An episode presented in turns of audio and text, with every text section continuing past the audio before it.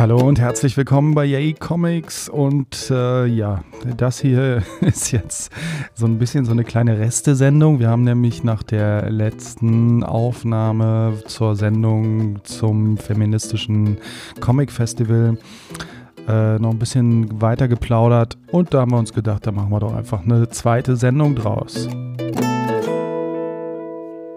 Und wie kommst du klar mit der Isolation? Ich habe jetzt noch nicht allzu große Veränderungen eigentlich in meinem Leben bisher. Echte Menschen treffen äh, ist schon immer ganz gut. Also wenn ich das mal dann eine Woche nicht habe, merke ich das schon so ein bisschen. Hm. Aber ja, also eine Woche ist ja jetzt alles noch entspannt. Also spannend wird, wenn, wenn Leute irgendwie einen Monat zu Hause rumhocken müssen. Hm. Das ist dann nochmal ein anderes Thema. Mal gucken. Ja. Ja. Ja, ich glaube, das wird auch erst in zwei, drei Wochen, die, wird sich diese ganze Isolationssache auch erst so richtig bemerkbar machen. Ja. Ansonsten äh, habe ich tatsächlich jetzt auch schon relativ viel gelesen an diesem Wochenende. Und äh, ich habe nochmal die ersten beiden Bände von Copperhead gelesen. Was ist das? Äh, Image Comic, der 2018 rauskam und ist quasi ein Space Western.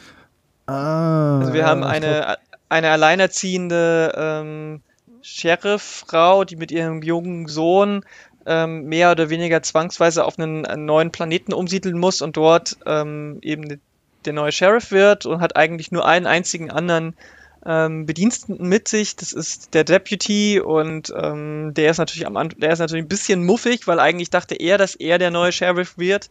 Der alte ist wohl erschossen worden, aber man weiß nicht von wem und warum. Mhm. Und es ist halt, es ist halt schon so ein bisschen Stereotyp-Western. Du hast da noch so einen Bienen, äh, ähm, Besitzer, so ein Großbesitzer, der natürlich verdenkt, mit Geld kann er alle Leute kaufen. Mhm. So, dann hast du ähm, die Natives, von denen man auch nicht so genau weiß. Am Anfang denkt man, das sind nur irgendwelche insektoiden Lebewesen so, aber anscheinend haben die auch mehr als, haben die halt irgendwie schon auch ein Bewusstsein und können sich verständigen, weil ähm, die mit, mit den Nicht-Natives auch äh, irgendwie Glücksspiel machen. Äh, dann gibt's noch, es gab wohl irgendwie einen Krieg, das bezieht sich natürlich äh, schon irgendwie auch auf die, die Bürgerkrieg zwischen Konföderierten und äh, den Leuten äh, der, ähm, wie heißt es dann? Konföderierten und Südstaatler. Und ähm, hier sind es aber halt Menschen, Humanoide und ähm, irgendwelche sehr großbreit schultrigen, behaarten, anthropomorphen Tierwesen. Die sehen so aus wie so eine Mischung aus äh, Wombat und Hund, aber halt zwei Meter groß und breit. So. Okay. Ähm, und die haben den Krieg verloren und das ist natürlich ihr Deputy. So, also Ah. sie hat nicht nur damit zu tun, sondern auch ihr Deputy ist nur einer von der von der anderen Seite, der sich aber so ein bisschen äh, damit arrangiert hat und so. Mhm. Und ja, und sie kommt halt dahin und kaum ist sie da, muss sie sich schon um irgendwelche Reibereien äh, irgendwie kümmern. Und ähm, ich habe, ich weiß nicht, warum ich damals nicht weitergelesen habe, aber jetzt muss ich schauen, dass ich die anderen, ich glaube, es sind fünf Bände insgesamt und abgeschlossen und ich muss jetzt schauen, dass ich die anderen drei hoffentlich noch kriege. Ich meine, 2018 ist noch nicht so lange her, also es kann sein, dass es noch alles verfügbar ist. Das habe ich gelesen Mhm. und ich liebe, ich liebe ja sowas. Ich mag ja Science Fiction und ich mag ja eigentlich auch Western, der jetzt nicht total mega äh, Standard ist so. Und allein, Mhm. dass sie halt als alleinerziehende Mutter das macht, äh, bricht schon vieles der, der, des, des, des, äh, der Clint Eastwood äh, Stereotype auf, sag ich mal. Ja. Dann habe ich äh, mir die zweite Edition von Apocalyptic Girl gekauft Mhm. ähm, was eine Vergrößerung ist. Also die ist, das Original ist so äh, DIN A4 Blatt groß ungefähr, bisschen kleiner. Und die Hardcover-Version ist dann nochmal so 5 Zentimeter größer in beide Richtungen und ähm, eben Hardcover und hat ähm, hinten noch zwei neue Kurzgeschichten und jede Menge Bonusmaterial. Von Andrew McLean ist das. Mhm. Mhm. Das habe ich gelesen. Dann habe ich heute den dritten Trade von Pretty Deadly gelesen. Oh. Kelly Sue DeConnick's ähm, Meisterwerk. Mhm. The Red heißt, das, heißt der dritte Band und der ist wieder, also wirklich Meisterwerk. Oh. Großartig. Ein, ein, ein Genuss auf so vielen Ebenen. Allein optisch ist das schon so geil. Ich bin jedes Mal wieder fasziniert von den Zeichnungen, den Panelanordnungen und den Farben und dann steckt inhaltlich halt auch noch so viel drin. Da ist echt viel Philosophisches auch dabei. Und hinten im Trade sind halt auch gesammelt nochmal so äh, Dis Discussion Questions quasi äh, zu jeder einzelnen, zu jedem einzelnen Kapitel, äh, um nochmal weiter darüber nachzudenken. Äh, sei es jetzt über das Medium Comic oder über den Inhalt. Ähm, also wirklich, wirklich tolle Sache. Mhm. Und Dr. Mirage habe ich gelesen, oder Mirage von Valiant Comic. Mhm. Da gab es jetzt auch vor kurzem einen neuen, neuen Trade von Magdalene Visaccio geschrieben. Ähm, da geht es dann ganz viel um, wie gehe ich mit sehr persönlichem Verlust mit, von einem lieben Menschen um. Also auch sehr, sehr gut. Na super. Sehr mhm. schön. Ja, ich kau noch auf dem Pirouetten rum gerade. Ich komme nicht so richtig voran. Also beziehungsweise es liegt. Tilly Walden. Genau, das liegt jetzt schon eine Weile rum. Aber ich werde jetzt, glaube ich, sehr bald da den, das endlich mal fertig lesen. Also gefällt es dir nicht so? Doch, doch, doch. Es ist manchmal so irgendwie bei mir. Ich weiß nicht. Ich habe manchmal ähm, passt es dann gerade irgendwie nicht oder weiß nicht. Nee, es gefällt mir sehr gut. Also ich habe auch richtig Bock, noch andere Sachen von ihr zu lesen. Hm. Hm. Also ich meine, du hast ja halt auch so ein bisschen das schwierigste Buch als, als, als erstes rausgesucht, glaube ich. Weil es halt durch das Thema Eiskunstlauf natürlich am Anfang viel darum geht. Ja. Und es ist natürlich auch ziemlich, ja, introspektiv so. Ne? Es mhm. ist ja so eine halbe ähm, Autobiografie, äh, ähnlich so ein bisschen wie, wie ähm, Alison Bechtels dieses Autofiktion. Mhm. Ja. Mhm. Und das, ähm, das ist natürlich schwierig überhaupt dann, ähm, wenn man gar keine keine Ahnung oder keinen Zugang kein, äh, zu, der, zu dem Eiskunstlaufen hat, ist natürlich schon ein bisschen vielleicht zäh am Anfang, aber je mehr man dann weiterliest, desto mehr, finde ich, baut sich dann halt auch diese emotionale Ebene auf. Mhm. Nee, ich fand es eigentlich gar nicht zäh oder so. Ähm, hier, weißt du, ich bin umgeben von Comics. Mhm. Und ähm, dann ist die Verlockung doch immer schnell da, ach, jetzt lese ich mal hier rein und da und so. Ich, mhm. äh, es kommt schon hin und wieder vor, dass, dass ich Comics so von vorne nach hinten wegsauge, aber das ist dann doch nicht so die Regel unbedingt. Und dann vielleicht auch nicht bei so einem 400, 500 Seiten Werk. Genau. Ja. Hm, naja. Verstehe ich. Aber ja, also ich meine, wenn du zum Beispiel, es gibt, sie hat auch kürzere Sachen gemacht, wenn man damit einsteigt, kann man auch schon relativ schnell rausfinden, wie ihr Stil so ist. Weil der ja. zieht sich natürlich durch, also sowohl der Zeichenstil natürlich, aber auch so ihr Erzählstil. Ja. Der ändert sich selten. Ja, ja, ich habe auch neulich, also Pirouetten von wann ist denn das? Das ist schon auch ein paar Jährchen, hat schon ein paar Jahre auf dem Buckel, ne? Oder mhm. weißt du das gerade, von wann das war? Pirouetten? Welches? Spinning, Pirouetten? Spinning, ja. Ja, das ist äh, letztes Jahr rausgekommen. Anfang letzten Jahres, glaube ich. Ach so, doch erst. Okay. Ich glaube schon. Hm, okay, nee, weil ich habe auch jetzt gerade irgendwie noch Seiten gesehen von, glaube ich, was aktuellerem, von dem mhm.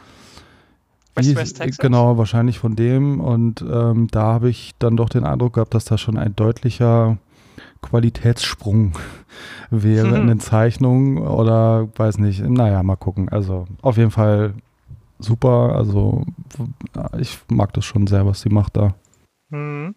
Aber ich meine, die ist ja auch so mega produktiv. Ja. Die macht ja zwei von diesen Kloppern mindestens pro Jahr, weil die halt ja. nichts anderes macht von morgens bis abends. Ja, ja, genau. Kann ich auch mal empfehlen, hier so Interviews auf YouTube und so, wo sie so ein bisschen erzählt. äh, hatte ich mal eine Phase, habe ich irgendwie alle Interviews mit Tilly Walden geguckt, die ich gefunden habe.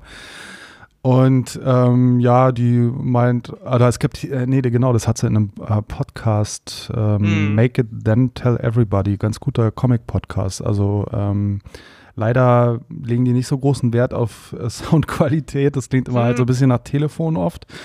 Aber ähm, super Gäste und da war halt auch mal Tilly Walden und ähm, hat erzählt, dass sie irgendwie, was war das, irgendwie drei, vier oder auch mal zehn Seiten am Tag macht oder sowas.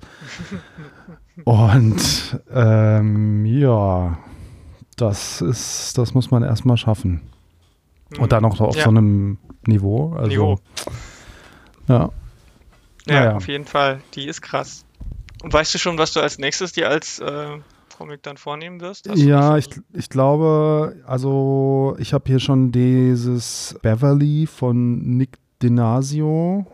Das hm. ist mhm. irgendwie von dem, der hatte letztes Jahr dieses mega abgefeierte, wie hieß das, auch so ein Frauenname? Sabrina meinst genau, du? Genau, Sabrina, genau. Ja, was, heißt, was, heißt, was irgendwie. Der ist doch äh, Drenaso, oder? Drenaso. genau. Nick Donazo. Das ist halt ähm, so ein bisschen die sehr illustrative Richtung, ich würde mal sagen, stark von Chris Ware auch beeinflusst und so von so geometrischen Illustrationen mhm. und so weiter. Das ist sehr, sehr steril. Das, ähm, das, das werden viele Leute nicht mögen oder das mögen viele Leute äh, auch, auch nicht sowas, ähm, weil es auch vielleicht ein bisschen schwierig ist, so zu lesen oder so ein bisschen. Mhm. Naja, es ist halt so ein bisschen eine andere Art und Weise, so einen Kram zu erzählen. Aber ich, also ich bin ich schon überrascht gewesen, dass es so erfolgreich geworden ist, ganz ehrlich. Ich weiß nicht, wo der Hype herkam.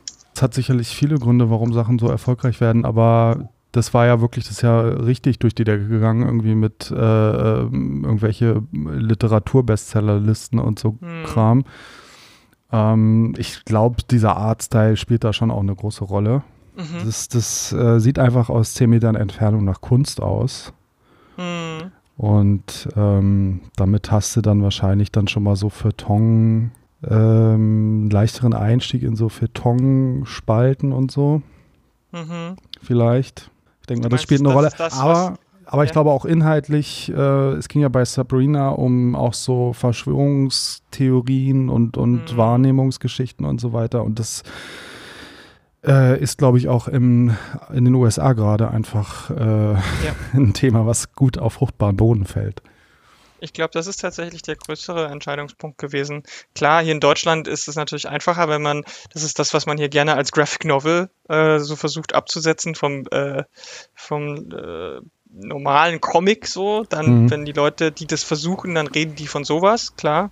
Aber es gibt ja auch ganz viele andere, die auf der optischen, visuellen Ebene total künstlerisch arbeiten, aber die halt thematisch dann nicht so viel oder was, ja, ja anderes erzählen. Ich glaube, dieses Verschwörungsthematik-Ding, äh, das hat ihm schon, glaube ich, den größten Erfolg ja. gebracht. Ja, stimmt. Das war sicherlich äh, sehr entscheidend bei dem Erfolg. Weil ich meine, ich glaube, das hat man ja auch gemerkt, bei seine anderen Sachen sind ja jetzt bei weitem nicht so krass mhm.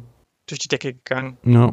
Und der Stil hat sich ja von ihm bei ihm jetzt nicht so so so unglaublich ja. heftig geändert, wenn ich mich nicht irre. Ja, das stimmt. Wobei er bei Sabrina noch ein, würde ich sagen, noch ein Ticken experimentierfreudiger ist und mhm, radikaler. Ja. Naja, auf jeden Fall ganz interessant. Also, ob man es mag oder nicht, muss jeder selbst entscheiden, aber. Also, Beverly habe ich noch nicht gelesen. Kann ich noch nicht zu viel sagen. Aber vielleicht bei der nächsten Sendung dann. Dann mhm. hast du es vielleicht auch schon irgendwie angefangen, zumindest. Ja. Dann kann man ja nochmal darauf zurückkommen. Ich habe auch überhaupt keine Ordnung in meinen Comics gerade. Also, das ist alles ein einziges Chaos. Naja, dann hast du ja jetzt vielleicht die Möglichkeit, das mal anzugehen. Ich habe nur neulich mal meine ganzen Batman-Comics zusammengerafft. Ja. Also das ist so eine Kategorie, die kann man halt auch gut mal zusammen ins Regal stellen nebeneinander. Bei anderen Sachen wird es dann schon schwieriger, ne? So die alte Frage, wie sortiert man seinen Scheiß? Also ich sortiere nach Genre. Ich habe Science Fiction, ich habe Fantasy, ich habe äh, Superhero-Kram, ich habe Mystery, ich habe Horror und ähm, dann habe ich noch, Sach äh, noch so zwei, drei unsortierte. Äh, ich habe eine feministische und queere, queeren Bereich. Ja. Ich sehe das überhaupt nicht ein, irgendwie nach, nach Verlag zu ordnen. Das ist ja totaler Quatsch. Ich würde, würde mir ja wünschen, dass es in den Comicläden auch endlich mal dazu übergegangen wird, dass man äh, nach, nach Genre äh, anfängt zu sortieren, weil das für Leute, die, ja. ähm, die jetzt neu zum Medium dazukommen, totaler Humbug ist, zu sagen, ja, guck doch mal in diesem, in diesem und da und in dem Verlag gibt es drei und in dem Verlag gibt es drei. Das ist ja totaler Bullshit. Ja, aber also nach Verlag finde ich auch ein bisschen Quatsch. Außer vielleicht, ähm, ja gut, also jetzt hier Marvel DC ist ja sowieso das gleiche Genre. Eben. ähm, aber hier dann, was machst du dann mit Künstlern, von denen du besonders viel hast, die aber verschiedene Genres bedienen? Die kommen dann einfach, die werden dann bei dir einfach in die verschiedenen Genres einsortiert. Richtig, genau. Also, und es gibt auch nicht so viele Leute, die so viele unterschiedliche Genres machen. So, also. Mhm. Du kannst ja auch Mhm. gerne, kannst ja auch erstmal alles nach Fiktion und Nicht-Fiktion trennen, dann wird es schon nochmal einfacher. Aber ja, also ich, ich, ich, ich bin da, bin da vielleicht ein bisschen radikal, aber also, Ja, warum sollte ich denn das zusammenpacken? Also, naja, weil. ich also, weiß ja dann, wo die ungefähr stehen, wenn ich, wenn ich die, äh, die einzelnen Genres nach Alphabet ordne, dann finde ich den doch trotzdem sofort. Weißt du? Ja, gut. So. Ja, mir ist es auch irgendwie ein bisschen egal. Also es ist nur manchmal, es ist nur manchmal ein bisschen blöd, wenn man da nichts findet. Ja. Das ist ja auch die Idee dahinter, da irgendein System drin zu haben. Ja. Ähm, aber ansonsten, ich habe jetzt auch nicht so viel einfach. Ich versuche auch immer äh, Sachen auch wieder loszuwerden, die ich nicht wirklich gerne behalten möchte. Hm. Also ich bin halt kein, kein Comic-Sammler in dem Sinne.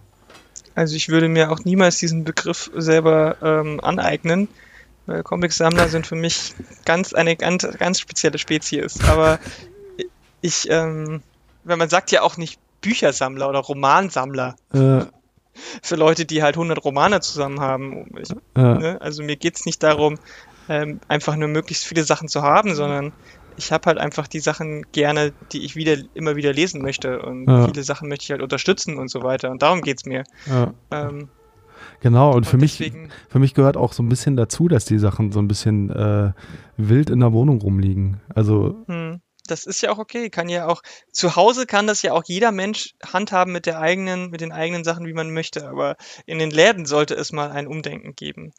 Ähm, ja, also das das. sehe ich nicht. Ja.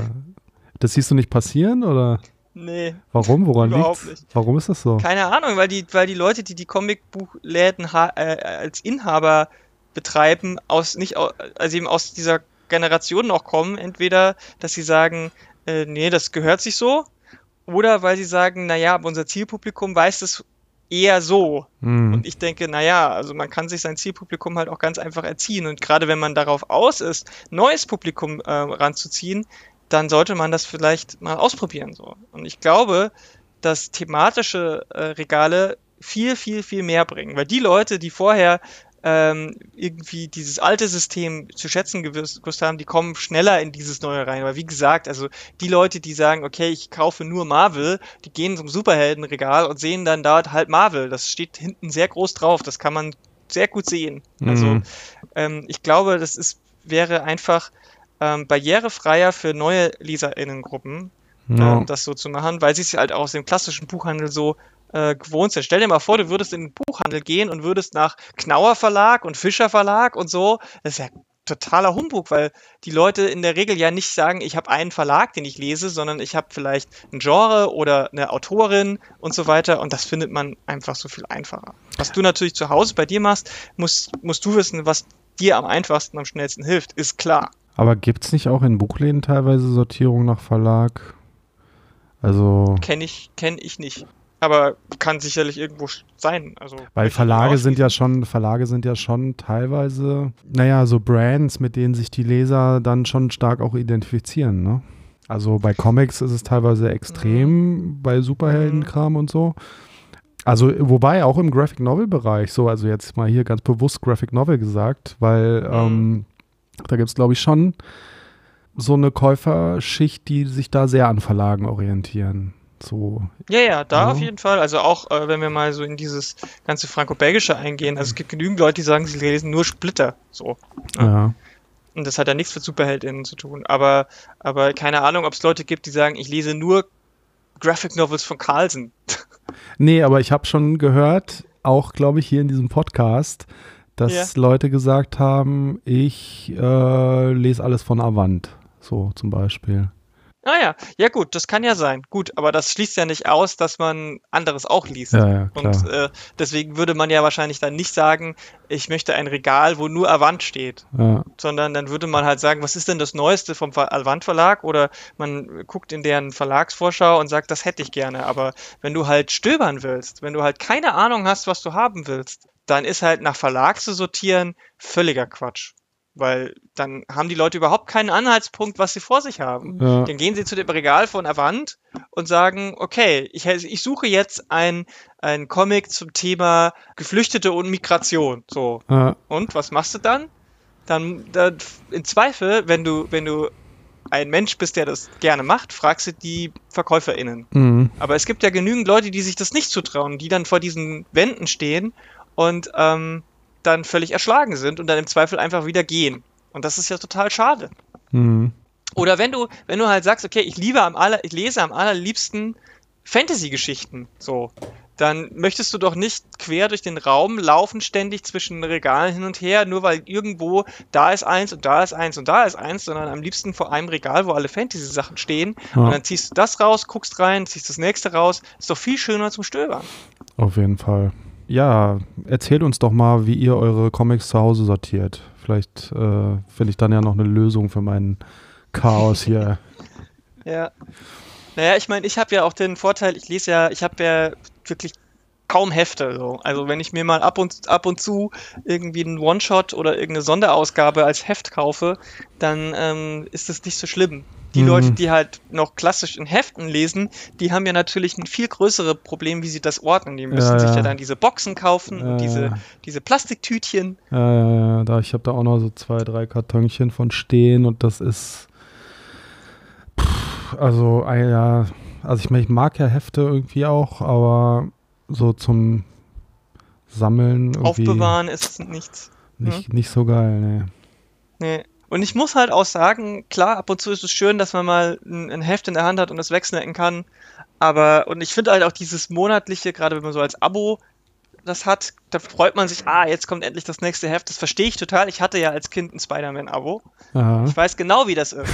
Aber aber ähm, ich habe dann am, äh, am Ende des Tages mittlerweile einfach auch lieber eine abgeschlossene Geschichte irgendwo in der Hand, als äh, so 20 Seiten oder 30 Seiten oder was auch immer, wo dann, wo dann immer so ein Stückchen, so, so ein Happen mhm. von der Geschichte drin ist ja. und ich dann wieder zwei Wochen warten muss. So. Und, ähm, ja, da, da, genau. Da, da, muss man ja dann auch immer wieder sich emotional und psychisch in diese Geschichte und die Situation reindenken. Genau, und was mich halt auch bei den Heften so gestört hat, ähm, also jetzt besonders halt bei so, naja, bei den großen Verlagen, hauptsächlich jetzt so diese ganzen Superheldengeschichten habe ich ja auch früher gelesen, durchaus.